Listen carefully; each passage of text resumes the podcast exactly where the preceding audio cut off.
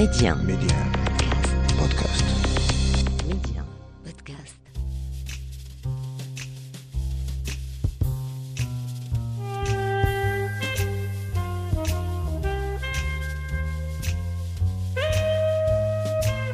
À travers une série d'interviews exclusives, Rencontre avec est un carrefour de dialogue avec des faiseurs, des personnes uniquement habitées par des valeurs comme le savoir-faire, le savoir-être ou encore le mieux vivre ensemble. Une signature propre à chacun d'entre eux. Rencontre avec un espace de partage et de dialogue, un lieu où l'on prend le temps de nourrir la réflexion. Un peu comme si on voulait faire nôtre la maxime du philosophe grec Socrate qui disait disposer de temps est la plus précieuse de toutes les richesses du monde. Et dans le tumulte de la vie quotidienne, cette pause fait du bien. Je suis Saïda Mousdak et je vous invite à écouter ce que d'autres ont à nous dire. D'abord, il y a une légitimité. C'est-à-dire euh, l'intérêt qu'on voit euh, autour de cette exposition montre que d'abord il y a légitimité totale, que l'histoire de la nation du Maroc elle est hyper intéressante et que maintenant elle est vieille de 110 ans. Elle n'est pas racontée, effectivement. Je n'ai pas l'impression qu'un historien marocain ait fait le travail. Euh, on n'a que des fragments, mais si, si on s'y met à plusieurs, je pense qu'on peut obtenir énormément de choses et avoir une continuité dans cette histoire-là. Et ensuite, bah, il faut trouver un moyen pour s'adresser au public, s'adresser au grand public et pouvoir l'attirer pour qu'ils puissent revenir, s'y intéresser, etc. Si vous voulez, les possibilités sont multiples. On aimerait exposer des avions, on aimerait exposer euh, des combinaisons, euh, des, différents types de matériel. On aimerait montrer l'évolution de cette technique-là. On sait que nos amis de Toulouse peuvent nous aider, le Paris-Bourget, etc. Il a un réseau, ces gens sont, prêts à partager. J'ai vu un petit peu le raid de la TECOR, j'ai vu un petit peu le rallye euh, euh, Toulouse-Saint-Louis. C'est des choses, ce sont, des, initiatives qui existent depuis très longtemps et qui, continuent dans le temps et, qui, continuent à faire escale à Casablanca. Le, les documents nous prouvent et nous montrent que que ces rallyes-là ont existé. On sait par qui, on sait comment ça veut dire qu'on peut les, les reprendre. Pour vous présenter celui qui sera mon invité d'aujourd'hui et évoquer avec lui le sujet qui attire mon attention, je citerai Antoine de Saint-Exupéry, écrivain, bien entendu, mais surtout pilote des premières heures de l'aviation civile. Pour ce qui est de l'avenir, il ne s'agit pas de le prévoir, mais de le rendre possible. Reda Bunani est né à Casablanca, il y a de cela 33 ans. Après des études supérieures en France et en Belgique, il s'installe en Suisse, à Genève. Il est journaliste avec une formation d'excellence en bibliothéconomie et en archivistique. Préserver le savoir, les savoirs, devient son leitmotiv. C'est tout naturellement donc qu'il s'intéresse à la préservation du patrimoine et son histoire familiale va le pousser dans ce sens. Avec une mère qui cherche à sauvegarder le patrimoine architectural de Casablanca à travers Casa Mémoire et un père, feu Farid Bnani, trop tôt disparu, qui était aiguilleur du ciel au cours des belles années de l'aérodrome de Casablanca, Titmlil, c'est un pan entier de l'histoire du Maroc et des Marocains qui s'offre à lui. Collecter, décrire, conserver, valoriser, Reda Benani, ça, il sait faire.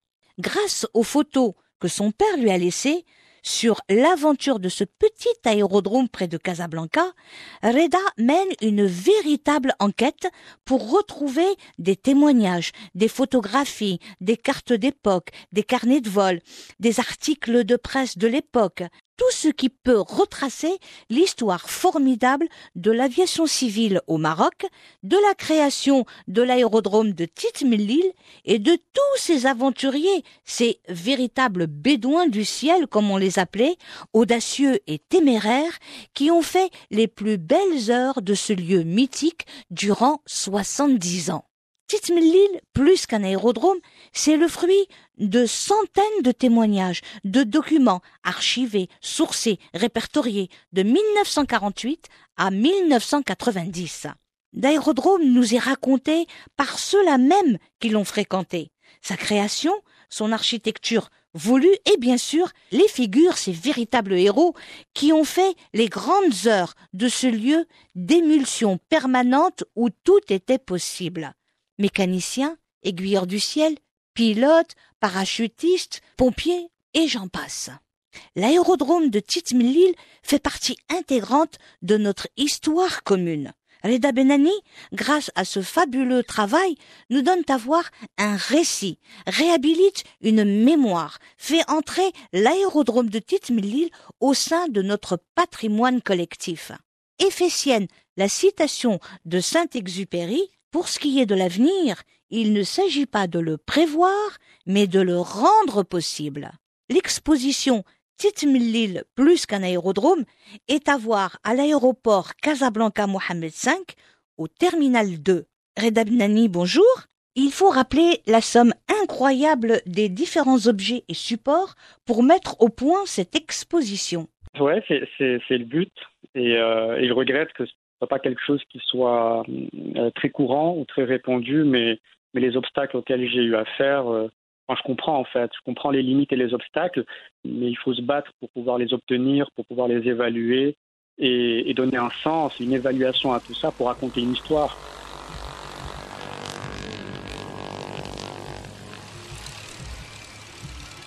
Parce qu'il s'agit de ça, raconter une histoire, une histoire collective, une histoire de notre grande histoire.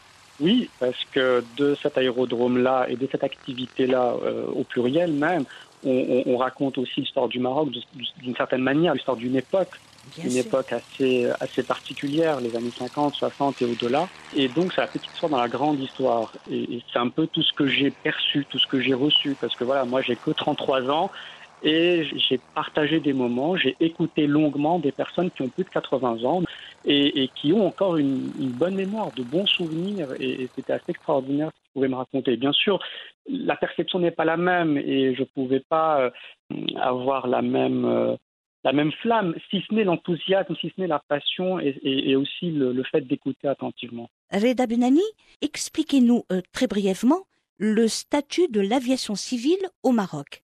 Si vous voulez, je peux vous donner quelques dates. Et, ces quelques dates, moi aussi, je les ai découvertes au fil de, de, mon travail ces deux dernières années.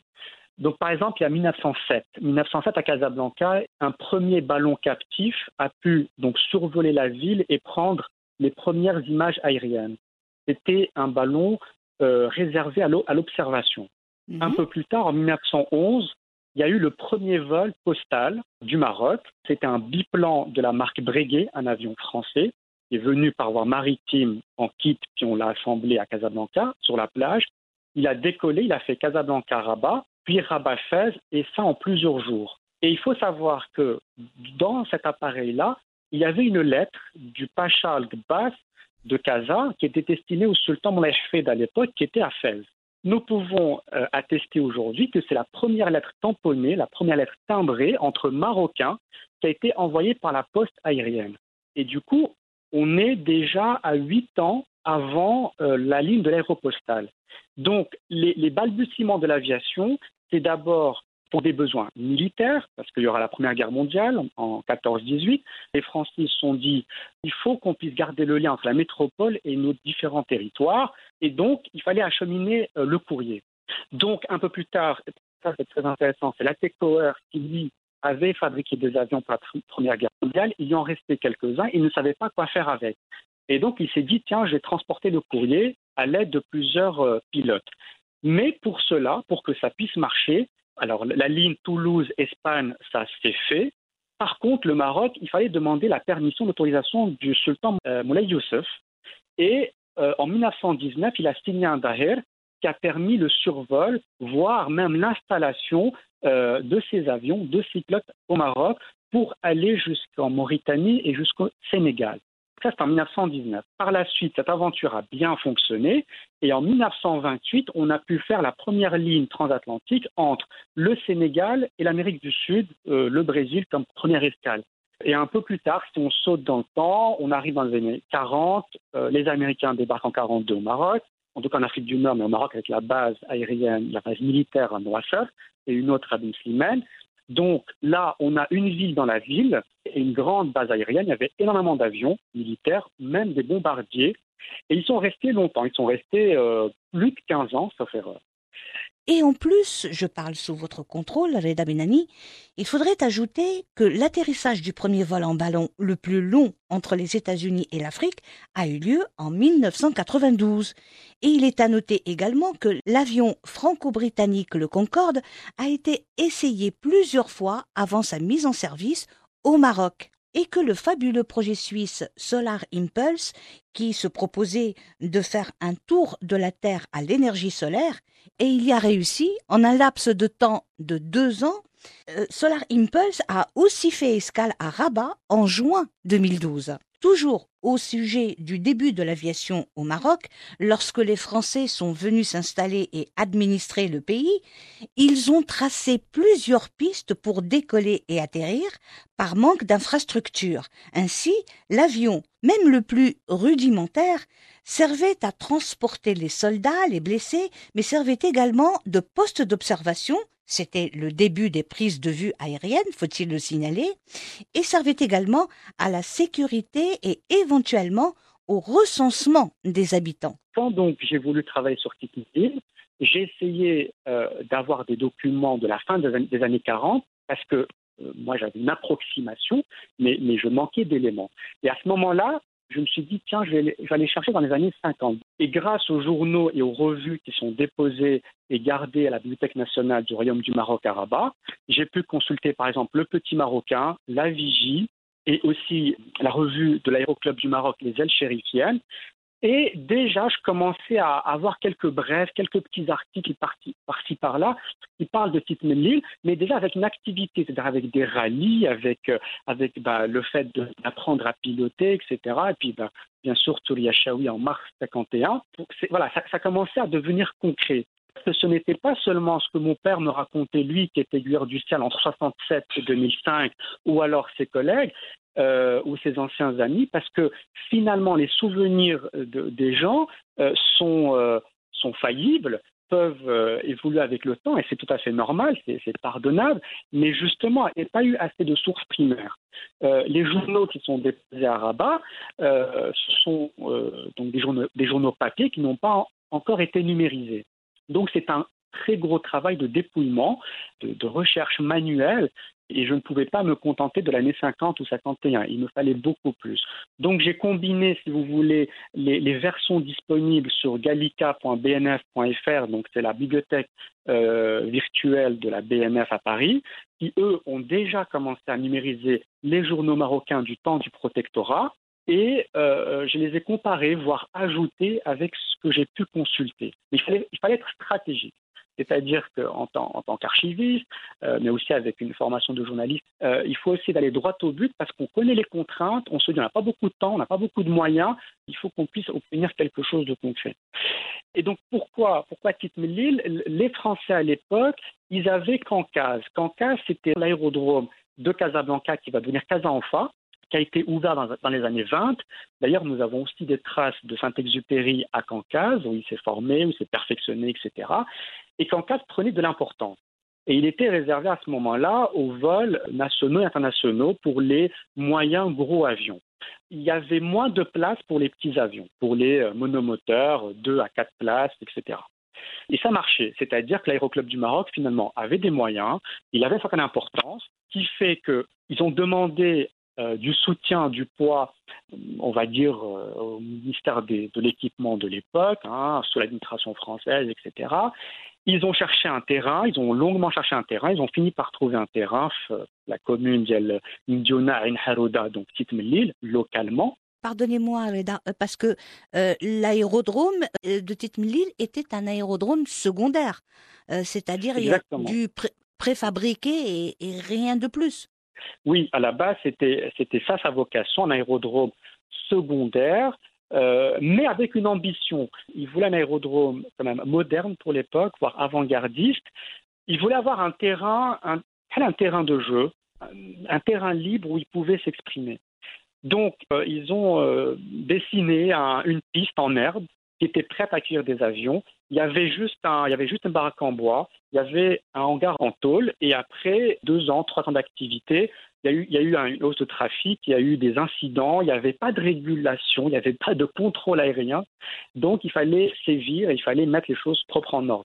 Du coup, ce que je découvre à ce moment-là, c'est que le terrain s'appelait Max Gage. Et, et moi, personne ne m'a parlé de, ce Max. Je l'ignorais totalement. Et, je découvre que, du coup, les, membres de l'aéroclub du Maroc, les ailes chérifiennes, voulaient rendre hommage à ce Tunisien de confession juive qui a grandi au Maroc, à Casablanca, qui a fait son droit et, qui a exercé la, profession d'avocat à Casablanca avec son père, Félix.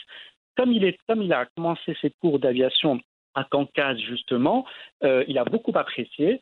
Et au moment de l'armistice, au moment où la France s'est pris une raclée en 40, il a voulu aller à, à la résistance pour, pour, pour, agir, etc. Donc il était en Angleterre. Et là, pendant cinq ans, il a, il a accompli des prouesses incroyables jusqu'à mourir en, en, en, plein avion en 45. Oui, c'est un véritable héros déjà. euh.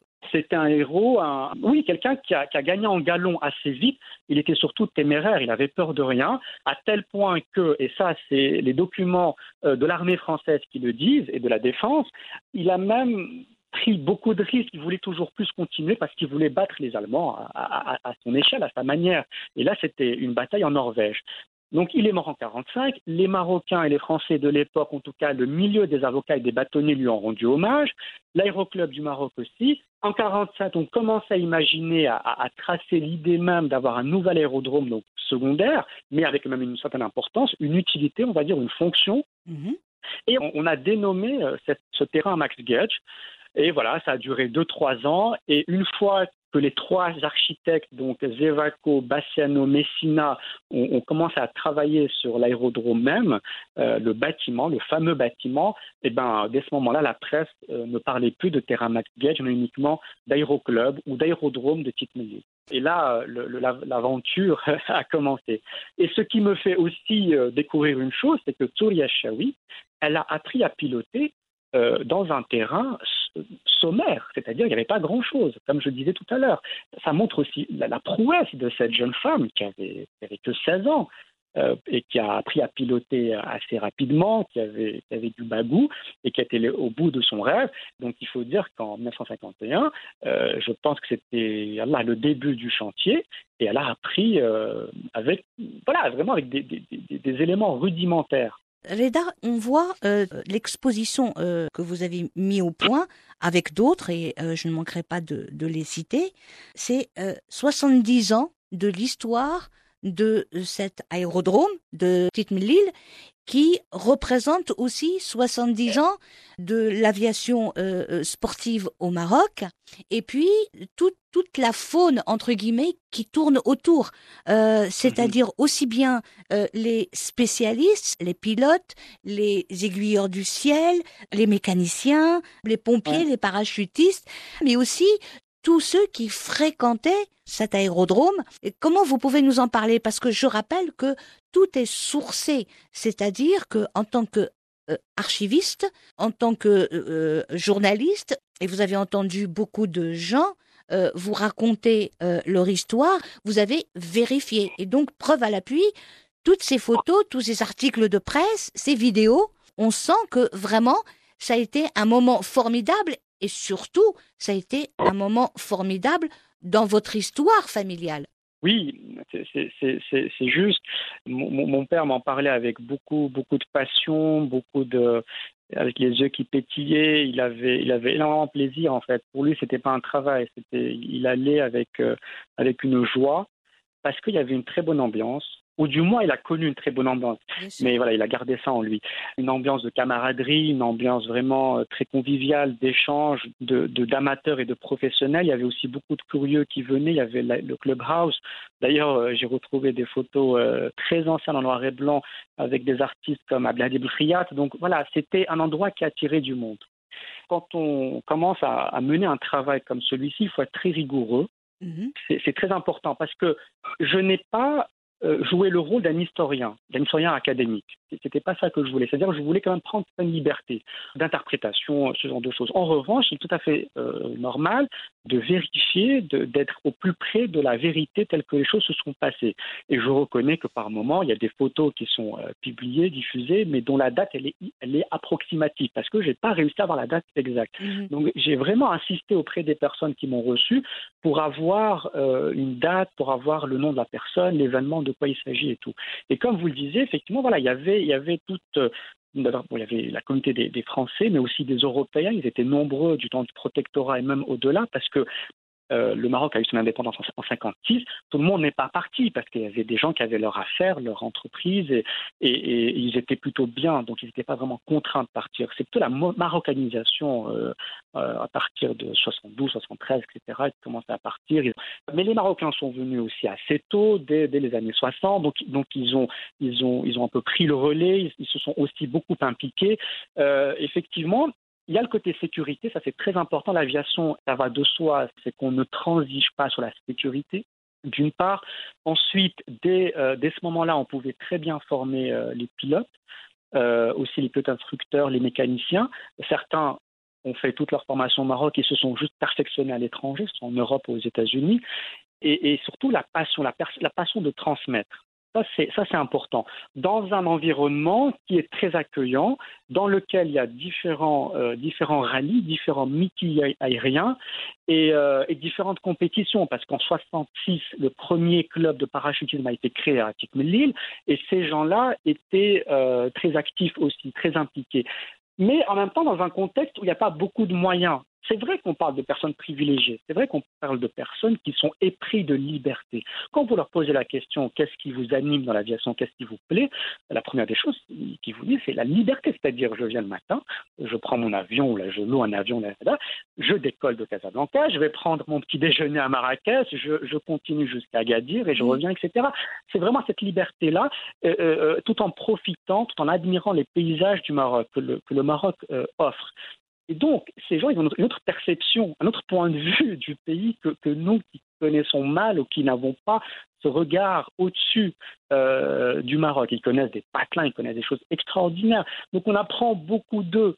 Vous pouvez nous brosser quelques portraits de ces fabuleux aventuriers du ciel dans le livre, effectivement, je parle de la famille Carton, euh, Henri et Jacques Carton. Eux, ils ont vu naître euh, l'aérodrome, le, chantier, etc. Euh, c'était donc c'était des pilotes mécaniciens. C'était des gens intrépides. Rien ne les arrêtait. Et je ne sais pas si c'est quelque chose qui est propre à une époque ou là de cette génération-là. est-ce que celles, est-ce que les suivantes le sont moins? Je ne sais pas, mais c'est quelque chose qui m'a frappé.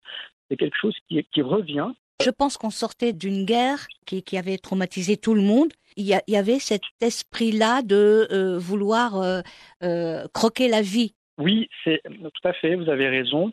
Et en même temps, pour les Français, en, en tout cas une certaine partie d'entre eux, ils étaient contents au Maroc parce que la France était à terre et donc ils pouvaient faire des choses qu'ils ne pouvaient pas faire ailleurs. En même temps, il y avait une variété d'avions. Comme le Maroc était sous protectorat, mhm. Euh, les taxes douanières étaient les mêmes pour tous. Donc ces gens me disaient on avait la chance parce qu'on avait des avions tchécoslovaques, donc quand même de l'URSS, on avait des avions américains, français, suisses, belges.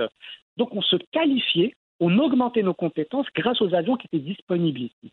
Il y avait aussi des concessions, il y avait des gens qui, essayaient de, vendre leur avion. Et ces cartons-là, cette famille-là, comme d'autres, essayaient aussi de, bricoler énormément. Avec le surplus américain, ils ont pu bricoler des choses. Ils ont pu monter des, des avions en kit. Donc voilà, c'était foisonnant. Il y avait énormément de choses qui se faisaient. D'ailleurs, Jacques Carton, c'est assez amusant parce que lui, il avait, il a fait ses, études en France, il avait commencé à travailler là-bas, et son père est mort dans un crash d'avion en 64. Quand il est venu, bon ben voilà, il, est venu pour l'enterrer, pour, pour, pour, tout ça, la succession, etc. Et il a vu, il a vu le hangar, il a vu ce que devenu Tite Mellil, et il s'est dit, je ne peux pas laisser ça comme ça. Je ne peux pas, il y a tellement de travail, il y a tellement de choses à faire. Euh, je vais reprendre le flambeau. Et il est resté dix ans. Et j'ai eu la, chance de le rencontrer euh, dans le sud de la France en 2020. Euh, bon, malheureusement, il est décédé cette année. Il m'a raconté de ces choses extraordinaires. Et déjà, les photos qu'il m'a transmises, c'était aussi la première fois que, que je mettais la main sur ces photos-là. les coupures de presse aussi. Donc, les coupures de presse à lui m'ont permis par la suite d'aller à la Bibliothèque euh, nationale au, Rabat pour suivre et pour confronter tout ça. Voilà, c'est, ce travail méthodique, rigoureux, il est, il est, vraiment très important. Finalement, je l'ai fait seul. Au départ, je voulais un peu d'aide. Bon, là, ça n'a pas été simple, ça n'a pas été possible à cause du Covid non plus. Mais il faut être conscient qu'il faut qu'on soit plus nombreux pour pouvoir proposer quelque chose d'un peu plus étoffé, euh, abouti, etc. Donc on est content du résultat malgré tout, euh, malgré ces conditions-là. Euh, on, est très heureux qu'on ait de la visibilité à l'aéroport Mohamed V en présentant une vingtaine de photos des parachutistes. Donc ça, c'est dans le hall de l'enregistrement. Il y a d'autres photos sur des panneaux carrés, donc du bâtiment, des avions, etc., et de coupures de presse aussi au niveau de la chambre d'embarquement. Donc ça, ça c'est très chouette. Et surtout, je suis très touché, ému de recevoir des messages d'encouragement de la part des, des, de la communauté des aviateurs, de la part de passionnés, de la part aussi du patrimoine. Parce que j'ai échangé longuement avec des, des, architectes marocains et aussi français qui connaissent bien le bâti marocain et le bâti du XXe siècle, issu aussi de la période du protectorat. Quand on parle de Zévaco, pour certains, bon, on connaît la Villa Suissi à Casa qui est devenue le restaurant Paul, on connaît certains, certaines choses qu'il a faites, on connaît moins l'aérodrome de. C'est un bijou architectural. C'est un véritable oui. bijou. Alors là, vraiment, tout en courbe. euh, voilà. c est, c est, il est formidable, c'est très beau. Il est dans ce style vraiment moderne, moderniste, années 50, limite post-industriel, etc. Et euh, par contre, les, les, textes que j'ai lus, les articles scientifiques des historiens de l'architecture qui ont travaillé sur Zévaco, mm -hmm. ils ont pu raconter énormément de choses sur lui qu'il a fait à Casablanca, à Agadir, à Sidi Harazem, mais il n'y a pas grand-chose sur, sur Tite. Et ce que j'aimerais obtenir comme trace, c'est est-ce que les architectes avaient carte blanche ou est-ce que l'aéroclub du Maroc avait une certaine idée de l'aérodrome qu'ils voulaient créer à l'époque?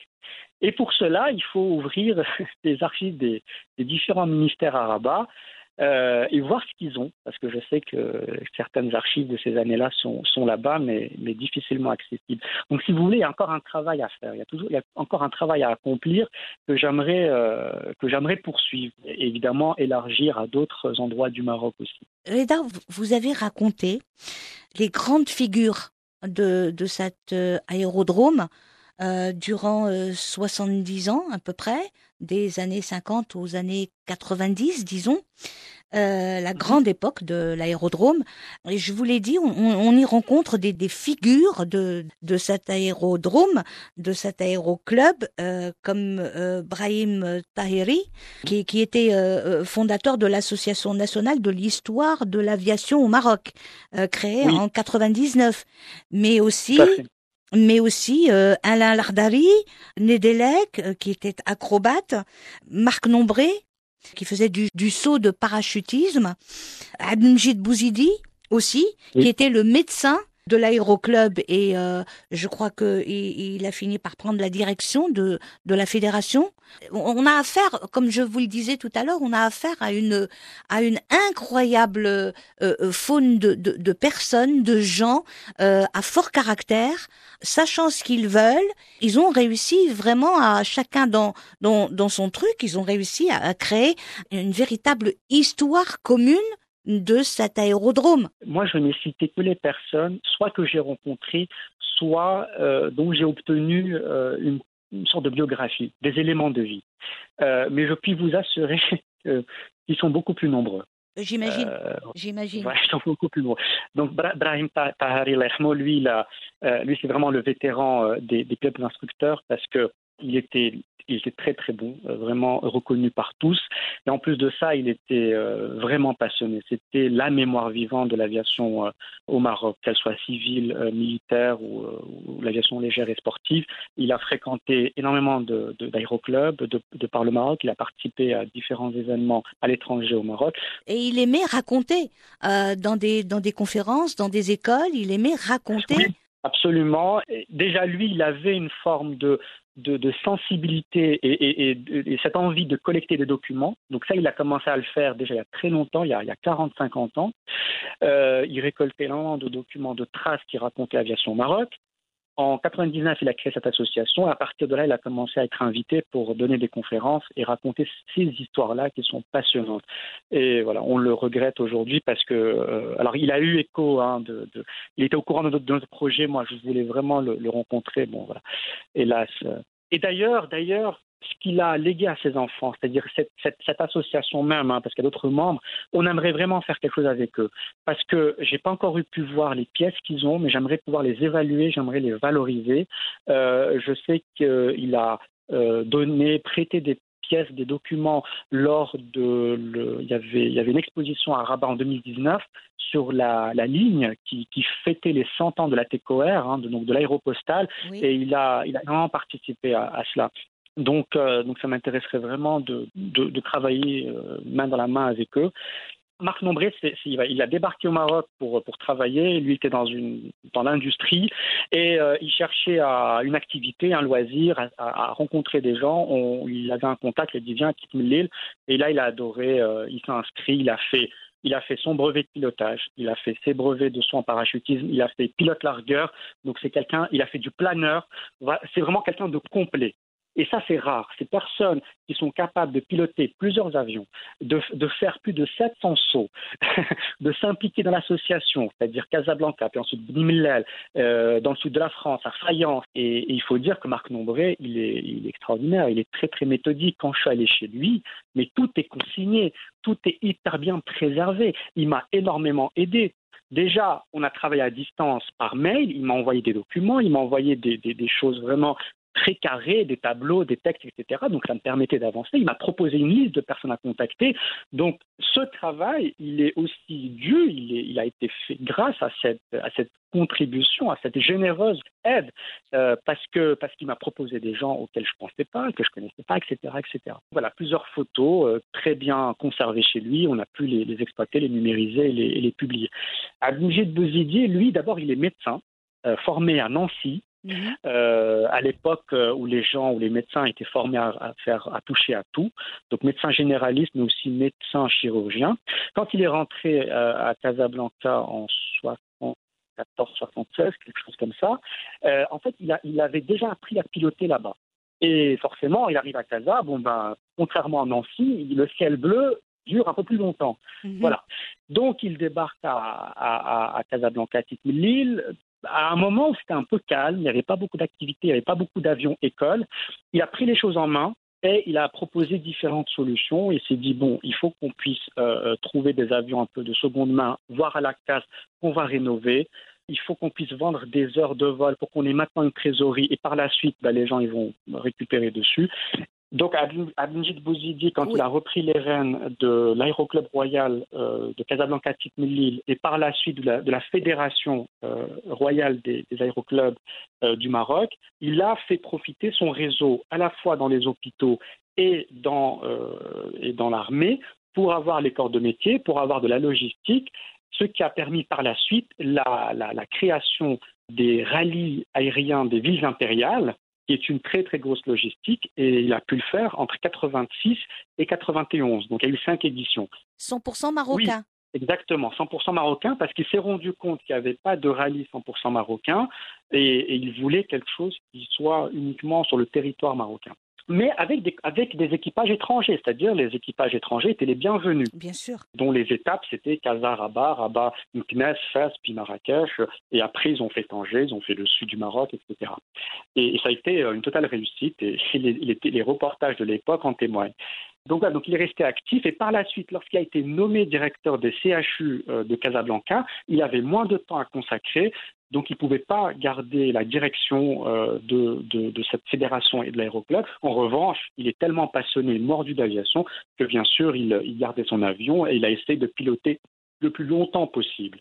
Quand j'ai rencontré, ben voilà, j'avais quelqu'un d'une certaine droiture, d'une certaine rigueur et, d'une passion qui, euh, qui, a fait le, le, maximum, qui a aussi des regrets. Hein. Il ne faut pas, faut pas se leurrer. Ces, gens-là, en tout cas les personnes âgées que j'ai rencontrées, ont partagé avec moi une forme de désillusion, de, de, de, de sentiment de gâchis, etc.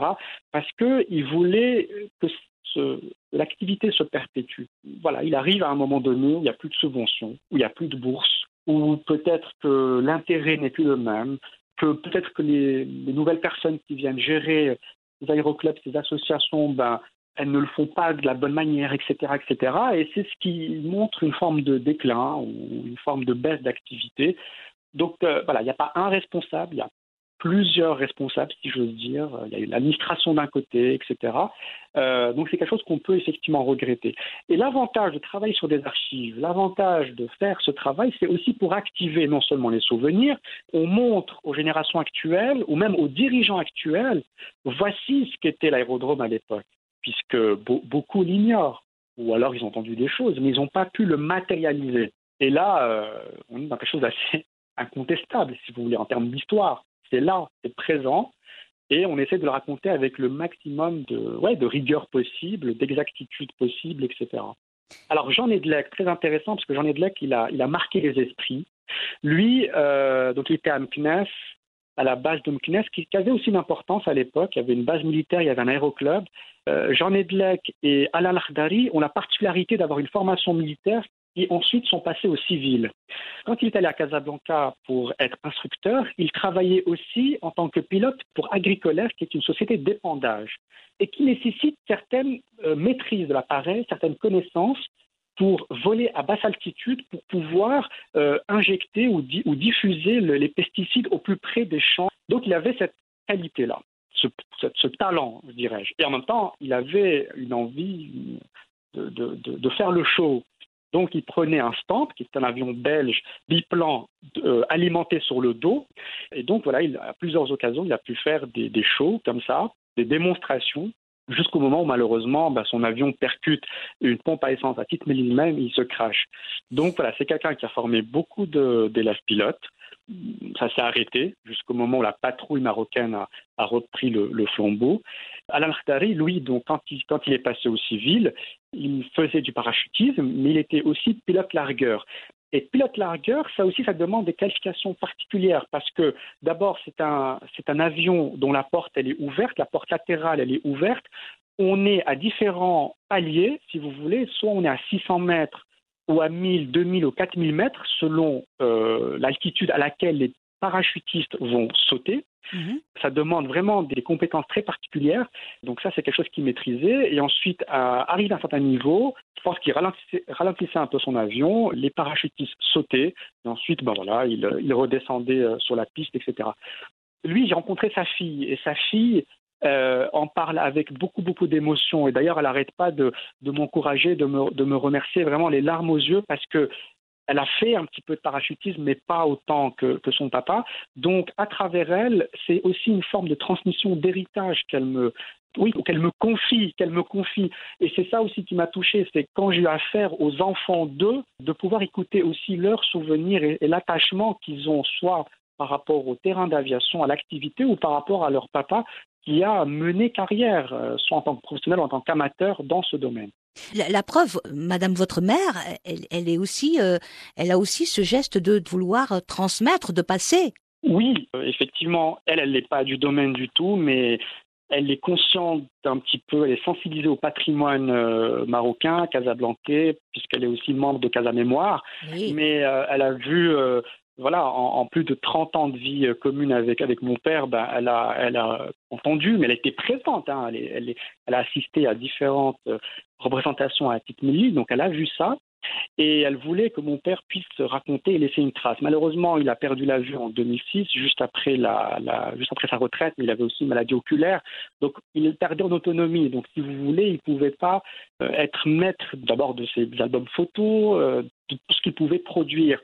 Donc, la chose, elle est restée un petit peu dans un coin de la tête. Elle essayait de, de le pousser à le faire ben, jusqu'à ce que moi, un petit peu par accident, euh, en 2019, fin 2019, je rencontre une association culturel, donc l'appelé de l'Observatoire. En fait, on était tous les trois, on a un petit peu discuté du projet, en tout cas l'idée du projet, mais mon père, voilà, il était vraiment très affaibli à ce moment-là. Voilà, on a lancé l'idée, on a lancé un petit peu les brides de tout ça. On ne savait pas trop comment on allait travailler, mais elle a poussé effectivement avec beaucoup d'abnégation, euh, de ténacité euh, pour raconter un petit peu petite minute. Tout à fait, Vos parents, euh, de toute façon, c'est indéniable, ils étaient dans le domaine du patrimoine et euh, ils ont bien su vous transmettre euh, la chose. Moi, j'ai quelques souvenirs de Tite Melil quand mon père y travaillait encore. Mais vu l'écart d'âge, quand il est à la retraite, bon, j'étais adolescent, donc c'est pas. Mais, mais oui, j'ai beaucoup entendu, c'est vrai. Euh, la tradition orale est une tradition au Maroc euh, que tout le monde connaît, que tout le monde sait. Euh, mais ce qui m'a manqué, c'est le, le, côté à nouveau matériel. C'est-à-dire, oui, j'avais des photos. Oui, mon père a grandi des, des photos à la maison. il a beaucoup parlé de Touré Achaoui, etc. Mais j'ai pas les mêmes souvenirs qu'un que, enfant de pilote qui était avec, avec son père dans l'avion. Parce que moi, finalement, oui, j'étais dans, parfois hein, au sein de l'aérodrome, dans son bureau, mais bon, c'était un bureau euh, comme un autre, si ce n'est qu'il y avait évidemment des, instruments, des équipements, la radio, euh, puis bon, cette vue, oui, ça c'était, particulier. Le voir là, c'était particulier. Je savais qu'il était heureux, d'ailleurs, il n'était pas content d'être en congé, euh, pouvait s'ennuyer. Mais c'était plus un rôle d'observateur, pas forcément un rôle d'acteur. Même, même les quelques baptême de l'air que j'ai pu faire. Pour certains, c'était très bien. Pour d'autres, j'en gardais pas vraiment un bon souvenir parce que moi, je me sentais un petit peu confiné. J'avais trop chaud dans ces petits avions. Puis il y avait beaucoup de sensations. À chaque, à chaque montée ou descente d'un palier, euh, je, je, voilà, je me sentais pas très bien. Vous ne compreniez pas leur, leur, leur passion? Oui, non, je la, la comprenais pas vraiment parce qu'en même temps, je n'ai pas le souvenir d'un rallye ou d'un meeting aérien, je n'ai pas le souvenir d'un attroupement. Euh, euh, quand j'étais vraiment enfant, peut-être avant 5 ans, oui, j'ai des photos, etc., mais j'en ai pas le souvenir, donc je ne peux pas le raconter par moi-même. le travail que je fais, c'est le travail d'un passeur. C'est le travail d'un passeur et quelqu'un qui facilite un petit peu les choses. En revanche, oui, je suis amplement conscient de la très très bonne mémoire de mon père, vers son âme, et d'une certaine volonté, mais d'une sensibilité, peut-être qui n'était pas commune non plus. Euh, ses collègues, euh, ils faisaient leur travail, ils rentraient chez eux, il n'y avait pas de il n'y avait pas de continuité, mais ils n'allaient pas faire plus. Ils n'allaient pas, euh, comme lui, il allait à, à ou à Benjdia, dans les, dans les anciens quartiers de Casablanca, chez ses amis photographes, pour tirer les photos. Donc il avait cette passion et cette envie, c'est vrai. Et j'en suis reconnaissant parce que, mine de rien, c'est quand même euh, euh, quelque chose d'assez remarquable. C'est une valeur inestimable. Et, pour les nouvelles générations, oui, il, faut pouvoir, euh, d'une certaine manière, transmettre et, garder cette envie-là. même si on sait que le chantier et le défi est énorme, parce que Casablanca, ces anciens monuments ou, bâtiments, ben, ils, sont, ils sont détruits, sont démolis pour construire de nouvelles bâtisses et, faire loger des gens. Mais, il ne faut pas oublier, en fait, surtout ça, c'est pour ne pas oublier le bâti d'avance qui était tel, euh, tel monument ou tel cinéma. On m'a raconté énormément de choses sur les vieux cinémas de Casablanca ou le théâtre municipal, etc., ou, les arènes euh, à enfin et eh bien là, c'est vraiment la même chose, c'est la même valeur. À ce moment-là, à Casablanca, il y avait différents lieux qui attiraient du monde, il y avait de l'ambiance, il y avait une activité. Et eh bien c'est un peu ça qu'on voulait raconter. Ces gens-là partent petit à petit. Donc voilà, c'est un peu les générations qui disparaissent et, et on ne va pas pouvoir prendre de chez eux. Et moi, j'aimerais au maximum prendre de chez eux. Un patrimoine, ça se bâtit au jour le jour. Et euh, votre maman le sait bien, puisque elle fait partie de, de, de, cette association, merveilleuse association qui fait un travail formidable, euh, Casa Mémoire. Les vieux bâtis, les vieux bâtiments, les vieux cinémas, euh, les, les, vieux immeubles qui datent de l'époque euh, Art déco euh, principalement, mhm. avec euh, Zevaco, c'est Zevaco entre autres, mais bien d'autres, oui. Ça fait partie de notre patrimoine euh, de notre histoire euh, commune. Euh, donc, il est important de préserver et de et de garder en mémoire ce que vous faites là avec les photos que vous avez mis en place pour cette exposition, mais aussi il, faut absolument préserver tout ce patrimoine qui est notre histoire commune. Exactement.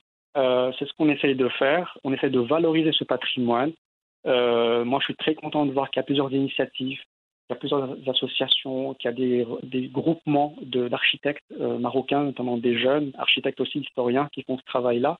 Euh, je pense à Mama Group, il y en a d'autres aussi. Le regret qu'on peut avoir, c'est que nos élus, nos autorités ne sont pas à l'écoute, ne sont pas vraiment sensibles à cela.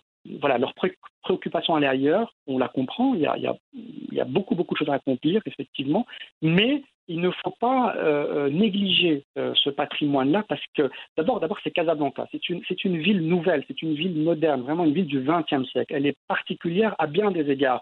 Et lorsque vous voyagez, lorsque vous parlez à, des étrangers qui connaissent un peu Casa, eux-mêmes en connaissent même davantage que nous. Ils ont approfondi le, patrimoine architectural et, tout ce qui existe à Casa. Parfois, nous-mêmes, on connaît quelques quartiers, mais, pas d'autres. Donc oui, c'est un travail de longue haleine, c'est un travail de lutte qui passe par différentes actions dont euh, ce travail euh, de publication, euh, de recherche d'archives, d'exposition, etc., etc. on essaie de faire notre part des choses. Et après, c'est aux autres de le reprendre et, de, et de, voir ce qu'on peut faire. Alors, j'estime, c'est même la définition même de l'archive. L'archive, c'est une preuve tout d'abord. C'est une preuve d'une activité. Et elle est là pour la continuité de l'activité, que ce soit dans une entreprise, dans, dans, dans, le secteur public ou dans n'importe quelle institution. Donc, au Maroc, quand vous allez quelque part, quand vous posez la question où sont les archives et qu'on vous dit on ne sait pas, on vous demande qu'est-ce qu'il y avait avant, les gens vous répondent on ne sait pas, et eh ben c'est pour moi c'est assez mystérieux, ça, m'interpelle. Il y a un problème. je me demande que, ben, bien sûr, il y a un problème, il y a un gros problème. Et je me demande comment l'activité se poursuit. Parfois, on vous dit oui, ben, il y a un directeur qui était là pendant 10 ans. Quand il est parti, il a tout pris avec lui. Euh, pardon, mais là, ça ne lui appartient pas. il n'a pas à prendre des choses avec lui il y a un secrétariat qui est fait pour ça. Il y a des gens dont le, job, c'est d'aller récupérer les documents, les classer, les inventorier, etc., etc. Du coup, tout ce travail a été fait qu'avec des archives privées. Donc, quand vous voyez la photo actuelle de l'aérodrome de Titmelil, la, la tour, eh ben, il ne reste que la partie inférieure. La partie supérieure a disparu, elle est tombée. Quand on tombe sur les documents de l'époque, c'est-à-dire les schémas euh, des dessins de l'architecte, les plans, etc., on se dit, bah, tiens, Grâce à ces documents, nous pouvons rénover cette tour de contrôle à l'identique. Mm. Ou alors nous pouvons la rénover différemment, mais au moins nous avons les dessins tels qu'ils ont été faits à l'époque. Des archives. Absolument. Et, c'est un peu ça euh, que, je me dis par rapport à nos autorités, c'est-à-dire considérer ces archives comme un trésor, comme une preuve, et non pas comme quelque chose de négligeable ou, ou au contraire de confidentiel. Mais permettez-moi de les consulter et de voir ce qu'on peut en faire pour moi, soit ça n'a pas été gardé, soit ça a été négligé, soit c'est gardé quelque part, mais ce n'est pas traité, etc. C'est pareil pour l'audiovisuel. Je ne sais pas ce qu'ont euh, la FNRT et 2M. Mm. Je ne sais pas ce qu'a le CCM. Quand on fait ce travail-là, il faut se rendre compte d'une chose, c'est qu'aujourd'hui, tous les contacts se font via un site Internet. Bon, malheureusement, les sites euh, web ne sont pas mis à jour. Euh, ni le téléphone, le numéro de téléphone, personne ne répond, et l'adresse mail, aucune réponse, ou alors j'ai un retour euh, de, fail simple, d'envoi d'échec. On parle de digitalisation au niveau de l'administration avec des cartes biométriques, etc. je suis effaré de voir dans quel état sont nos états civils, nos registres d'état civil dans les différentes Mokatara, donc dans les différents arrondissements euh, dans la ville de. Ce sont, ils sont dans, dans, des bureaux qui sont protégés ni de l'incendie, ni de précipitation et, d'inondation.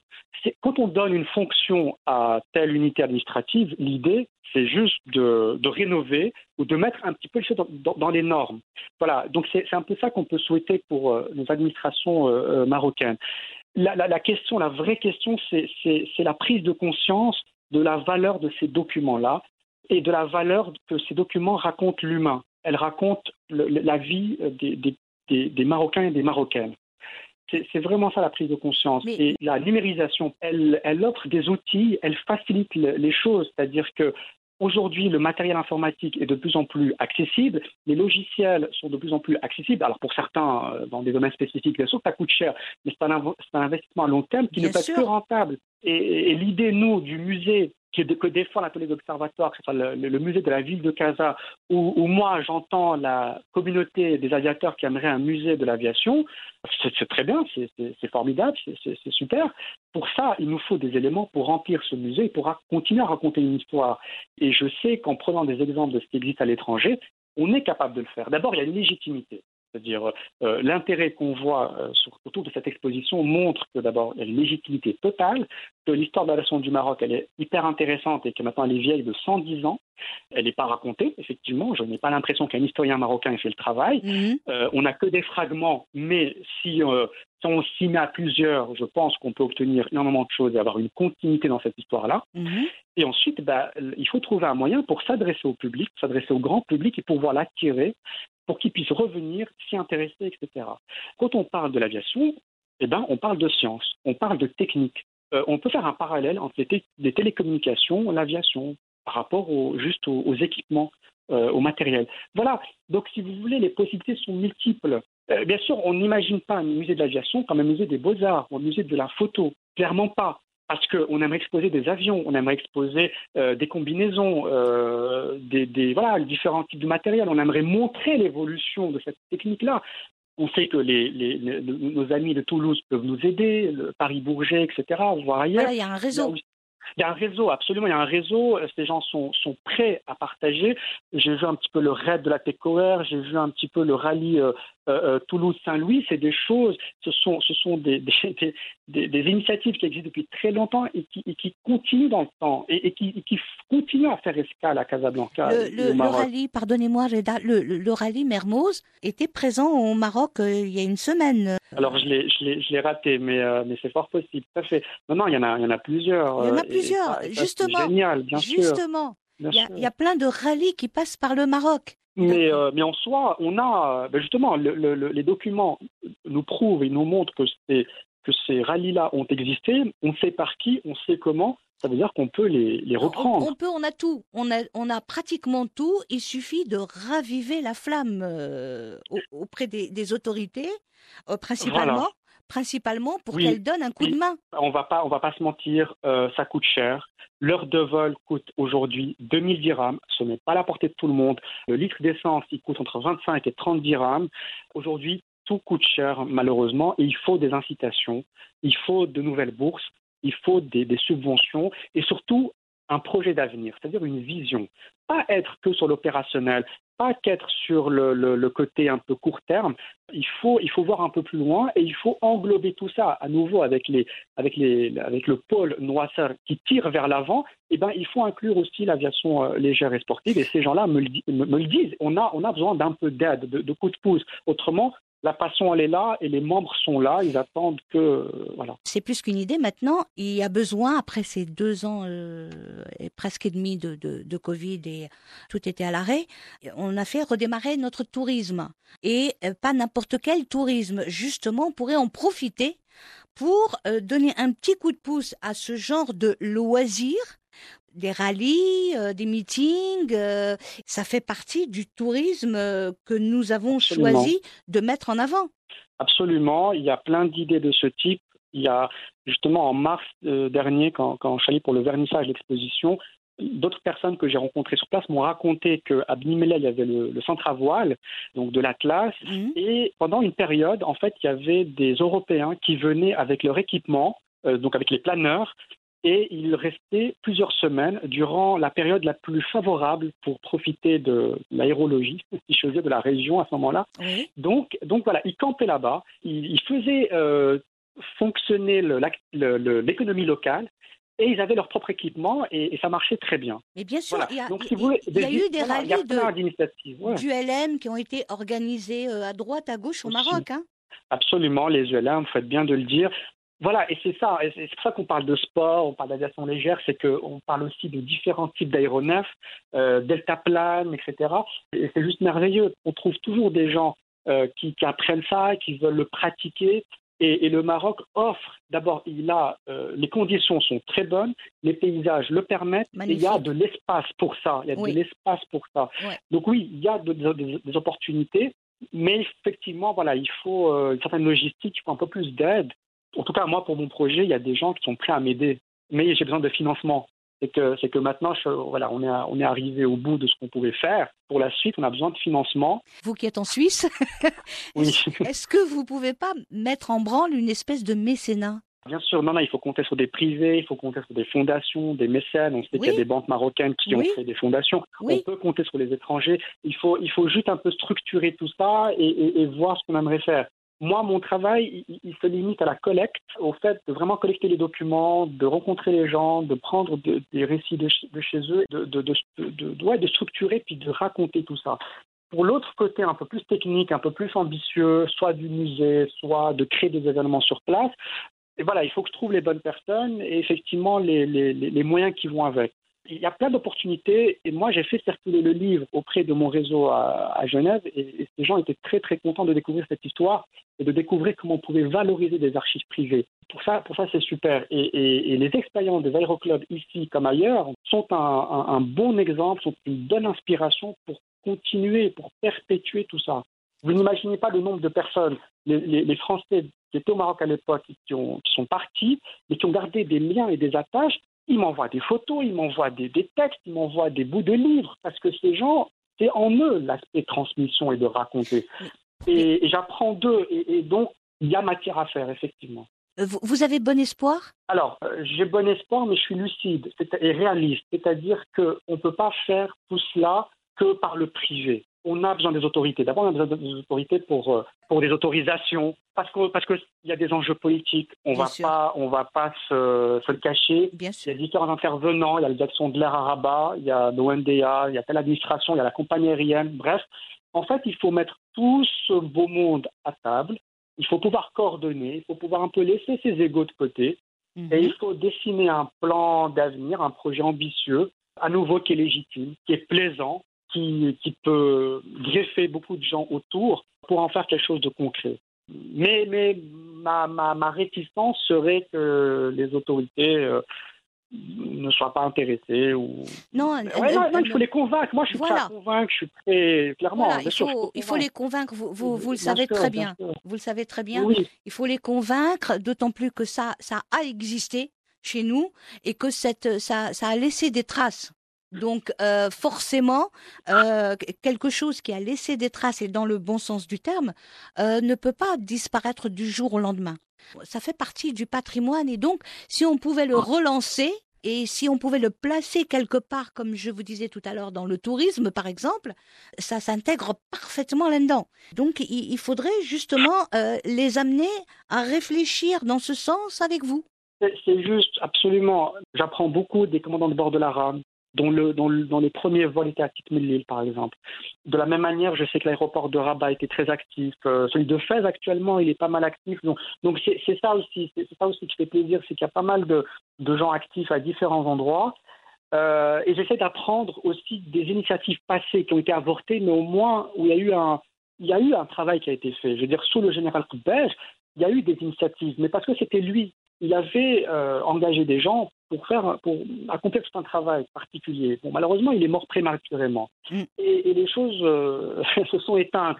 Moi, je n'aimerais pas que, que, la chose ne se fasse que par la volonté d'une personne. J'aimerais que tout un chacun, euh, parmi ses qualifications, dans son job, puisse faire le travail.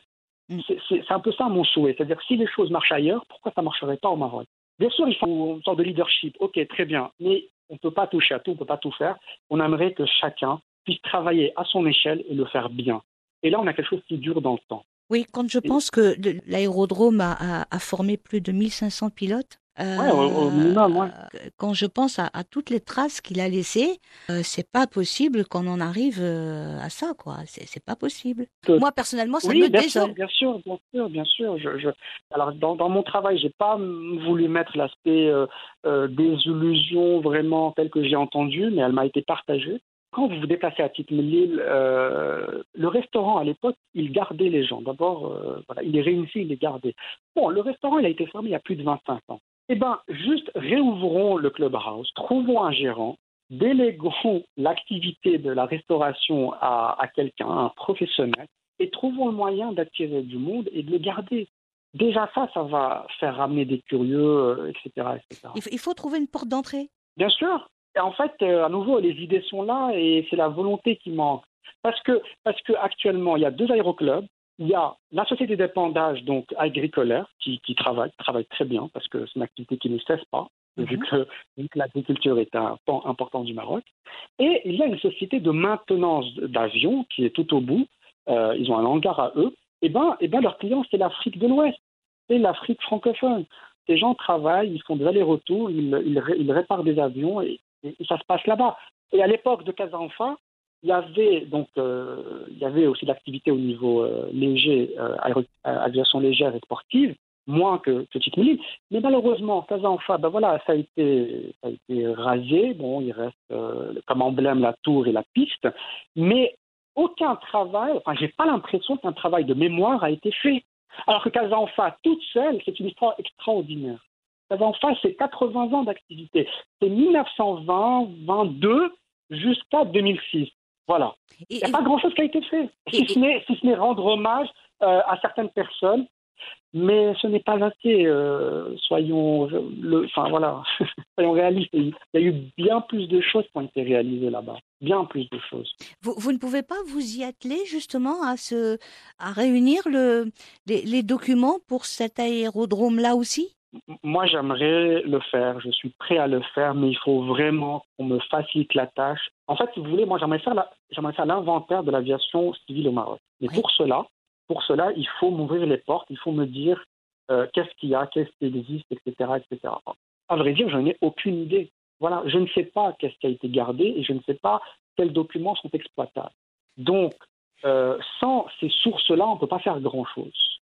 Donc il faut de la volonté, il faut des financements, mais il faut surtout une volonté. Parce qu'un euh, ministère qui vous dit bienvenue, voici les documents et faites votre travail, bon courage, eh ben, c'est déjà un pas en avant. Parce que même l'ONDA n'a pas été capable de me dire. Ils ont vu ce travail, ils ont, ils ont été très contents, ils ont, ils ont été. Ils ont applaudi. Ils ont, ils ont applaudi, mais, mais ils m'ont pas, ils m'ont pas invité dans leur, dans leur bureau ou dans leurs locaux en me disant bon ben voici ce qu'on a mis et que pouvez-vous faire avec ce qu'on a? Ils ont rien. Rien, Walou, donc rien. Ils ont absolument rien et peut-être que dans quelques années, ils vont reprendre votre travail qui leur servira d'archive. Oui, et tant mieux. C'est le but aussi. Oui. Que, que ça serve de, de, cela, mais bien sûr. Oui. Bien sûr. Non, mais voilà, non, il y a des traces, il y a des traces en France, évidemment, euh, clairement. Je pense à Toulouse, à Paris, il y a, il y a des traces. Oui, des, mais, des, mais moi, je veux, des, moi, je veux des choses, je veux des choses vraiment marocaines. Parce qu'il y a des traces, euh, même, même, au Sénégal, il y a des traces. Euh, dans les pays occidentaux, il y a des traces, euh, parce que le, la préservation du patrimoine, c'est tout le Elle temps. Il y a des ministères, Ouais. il y a des, elle est ancrée dans les mœurs. quand on quand on pense comment comment le le château du Louvre, comment euh, euh, qui était un château Oui. auparavant, co- comment euh. Versailles, comment les Gobelins, comment les tapisseries d'Aubusson, comment comment comment, ça remonte à voilà, ils ont su préserver ça parce que ça fait partie de leur histoire commune, malgré la Révolution, malgré tout en- pour la France. Ouais. Mais mais, Ouais. mais nous, on, on dirait qu'on n'a rien. Ben, C'est ça aussi, c'est c'est que mon approche à moi, c'est plutôt un regard extérieur. C'est vraiment travailler de manière indépendante, d'être euh, en contrat avec personne et sous l'égide de personne. Donc ça nous donne une certaine liberté. Oui. Et, et après, on propose un résultat final. Mais effectivement, vous me faites, vous, vous me faites penser à deux choses. Le fait qu'on n'ait pas accès aux documents, aux archives, quelles qu'elles soient, les articles de presse de l'époque, que ce soit du temps du protectorat ou les journaux marocains après l'indépendance, pourquoi ça a été bien documenté, même la, la période marocaine a été bien documentée Parce que trois personnes sont connues, en tout cas deux parce qu'ils ont écrit des livres. Donc il y a Guillaumet, Mermoz et Saint-Exupéry. Mais surtout Saint-Exupéry, évidemment euh, mondialement connu, Mm. euh, et, et Mermoz aussi. Oui. Si c'était simplement des pilotes pour cette aventure-là, pour cette compagnie-là qui avait fait leur travail, et puis parce que bah, la Takeover, ils ont fait faillite en 35, hein, et après Mm. c'est Air France. Mais, mais si vous voulez, s'ils ont fait juste leur job, mais sans que ces gens soient connus à travers leur écrit, ça n'aurait pas eu le même impact. Mais bien sûr. Et, et- et moi, je raconte l'histoire d'inconnus, enfin, aux, aux yeux du public, si vous voulez, aux yeux du public marocain, ce sont juste des gens qui ont fait leur travail. Rien de plus. En tout cas, mon père l'a fait de manière la plus, la plus honnête. Les autres aussi, ils l'ont fait sans chercher ni gloire ni rien. C'est pas ça le but. Donc, donc c'est ça aussi, c'est-à-dire il faut pouvoir rendre visible ce qui est invisible. mais ce sont des héros véritables parce que ce sont des gens qui ne se posaient pas trop de questions, qui faisaient ce qu'ils aimaient faire, ce qui les Oui, passionnait et, euh, et d'une manière qu'ils avaient appris à le faire. Donc, euh, c'est pas des têtes en l'air non plus, mais c'est des, c'est des fous entre guillemets, euh, des, des bons fous, mais des fous entre parenthèses, et c'est des véritables héros. Donc, c'est important de dire que le, le Maroc, c'était aussi ça. Oui, c'était c'était des gens, c'était des aventuriers, rien ne les arrêtait. D'ailleurs, les photos des crashs, en tout cas le, le sauvetage de certains avions qui, qui, ont un peu craché, mais sans, sans, beaucoup beaucoup de dégâts, elles sont, elles sont amusantes dans la mesure où, avec, avec une remorque, avec un tracteur, avec je ne sais quoi, avec même une R5 ou là, une Simca 1000, ils ont réussi à poser l'aile, ils ont, ils ont détaché le truc pour, pour rapatrier l'avion. Et, et, et, et, ces gens me disaient, mais on était, on était copains, c'est-à-dire euh, telle et telle personne, on s'appelait, on disait, il y a un avion qui est à, à je sais pas, à Swan ou là, à, Blue Wine, etc. Il faut vite aller le récupérer. C'était ça, en fait. Et, avec, avec peu de moyens.